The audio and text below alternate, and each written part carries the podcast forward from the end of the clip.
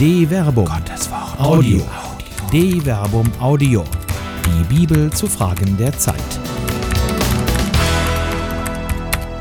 Die dienende Frau. Biblische Vorbilder von Till Magnus Steiner.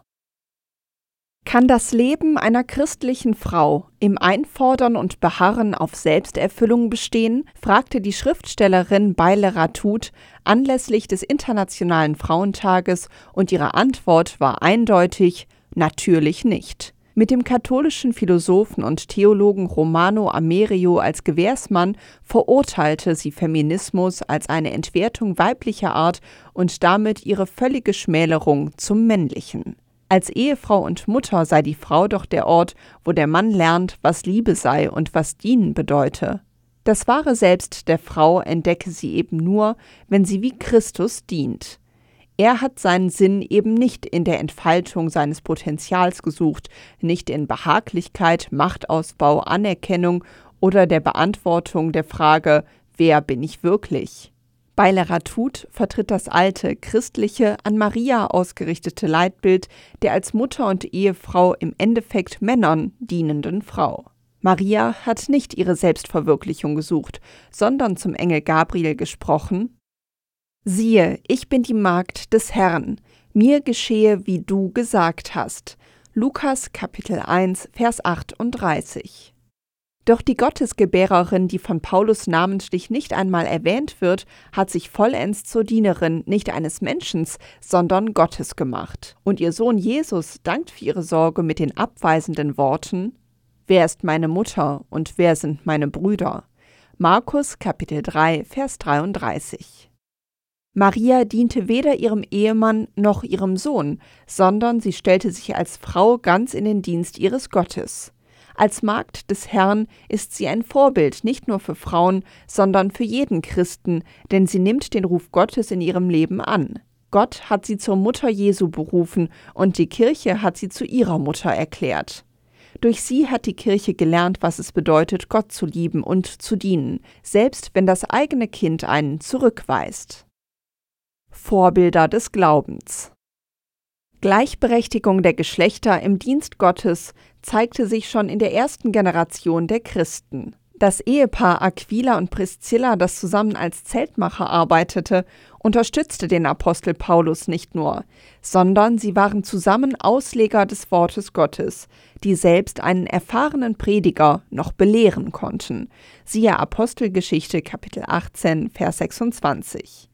Priscilla dient nicht Aquila, sondern zusammen leiten sie die Gemeinde in Ephesus. Siehe 1 Korinther Kapitel 16 Vers 19.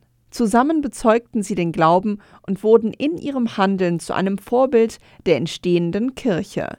Im Brief an die Römer schreibt Paulus Grüßt Priska und Aquila, meine Mitarbeiter in Christus Jesus, die für mein Leben ihren eigenen Kopf hingehalten haben. Nicht allein ich, sondern alle Gemeinden der Heiden sind ihnen dankbar.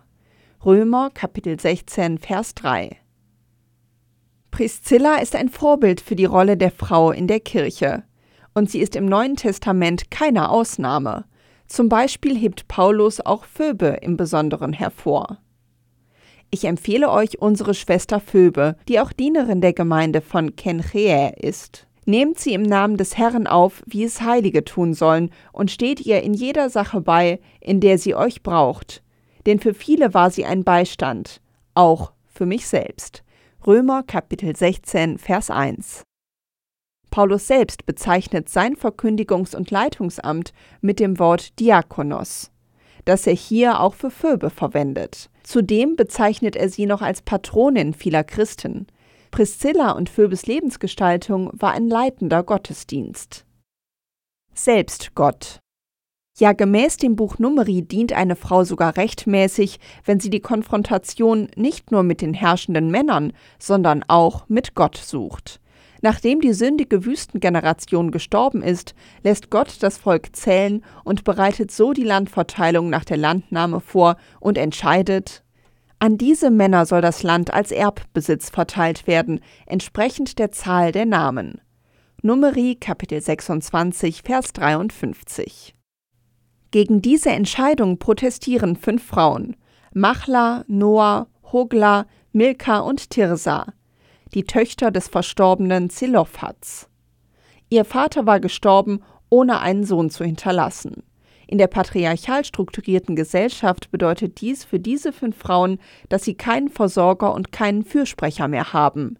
Ihr Schicksal liegt in ihrer Hand und sie schweigen nicht. Die Töchter Zelophats, des Sohnes Hefers, des Sohnes Gileads, des Sohnes Machirs, des Sohnes Manasses aus den Sippen Manasses, des Sohnes Josefs, traten heran. Dies waren die Namen seiner Töchter: Machla, Noah, Hogla, Milka und Tirsa. Sie stellten sich vor Mose und vor den Priester Eleazar und vor die Anführer und die ganze Gemeinde an den Eingang des Offenbarungszeltes und sagten: Numeri Kapitel 27, Vers 1 bis 2. Sie lassen sich nicht durch jemanden repräsentieren in ihrem Anliegen. Sie konfrontieren nicht nur die Verantwortungsträger, sondern erheben ihre Stimme im Angesicht des gesamten Volkes. Als Ort hierfür ist nicht einfach irgendein Ort gewählt, sondern das Offenbarungszelt, das Zentrum des Volkes, dort, wo Gott mitten in seinem Volk anwesend ist. Nur Mose und Aaron war es gestattet, in dieses Zelt zu gehen, und die fünf Töchter stellen sich direkt an den Eingang, um sich mit ihrem Anliegen vor dem Volk und vor Gott Gehör zu verschaffen.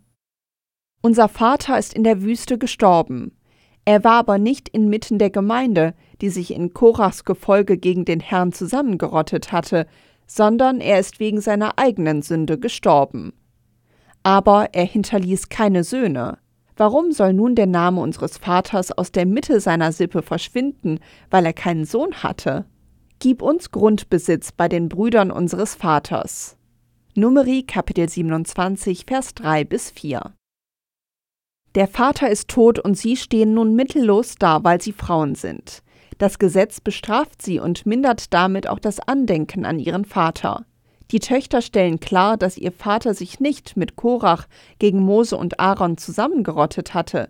Siehe Numeri Kapitel 16. Er ist so wie die gesamte Generation, die aus Ägypten ausgezogen war, wegen dem Unglauben eines natürlichen Todes in der Wüste gestorben. Während die Söhne der als sündig bezeichneten Exodus-Generation aber ihren Anteil am verheißenen Land erhalten werden, gilt dies für die Töchter nicht. Diese Ungerechtigkeit klagen sie an und Gott spricht ihnen das Recht zu. Da übergab Mose ihre Rechtssache dem Herrn, und der Herr sprach zu Mose: Die Töchter Zelophats haben Recht geredet. Du musst ihnen vererbbaren Grundbesitz bei den Brüdern ihres Vaters geben, also den Erbbesitz ihres Vaters auf sie übertragen. Numeri Kapitel 27, Vers 5 bis 7. Der Gott der Gerechtigkeit sieht die Ungerechtigkeit seiner Gesetzgebung ein. Die fünf Frauen haben Recht und er revidiert seinen Willen. Sie haben gegen Gott eine Gesetzesänderung erwirkt und Gott erlässt ein neues, gerechtes Gesetz. Siehe Numeri Kapitel 27, Vers 8 bis 11. Sie haben als Töchter ihre Stimme erhoben und darin ihrem ganzen Volk gedient. In ihrer Liebe zu ihrem Vater haben sie den Konflikt gesucht und selbst Gott überzeugt. So entsteht aus einer ungerechten Situation ein gerechtes Recht, und Mose wird zum Vorbild der herrschenden Männer, die ihr Ohr für die Anliegen der benachteiligten Frauen öffnen. Dienen. Bei Laratut sieht eine Welt, die wie der Teufel ruft, lebe wie es dir gefällt, und in ihr rennen feministische Frauen in ihre eigene Selbstverneinung, dann gibt man sich natürlich nicht mit dem Katzentisch zufrieden, nicht mit der Aufopferung und Dienen, dann genügt auch die Mutterschaft nicht. Doch Aufopferung und Dienen beschränkt sich für eine Frau eben nicht nur auf die Mutterschaft. Ja, Gott hat Mann und Frau erschaffen, damit sie ihm als seine Kinder in der Welt dienen. Sei es als eine Priscilla, eine Phoebe, eine Maria oder wie Machla, Noah, Hogla, Milka und Tirsa. Eine Produktion der Medienwerkstatt des katholischen Bildungswerks Wuppertal Solingen-Remscheid. Autor Till Magnus Steiner. Sprecher Jana Turek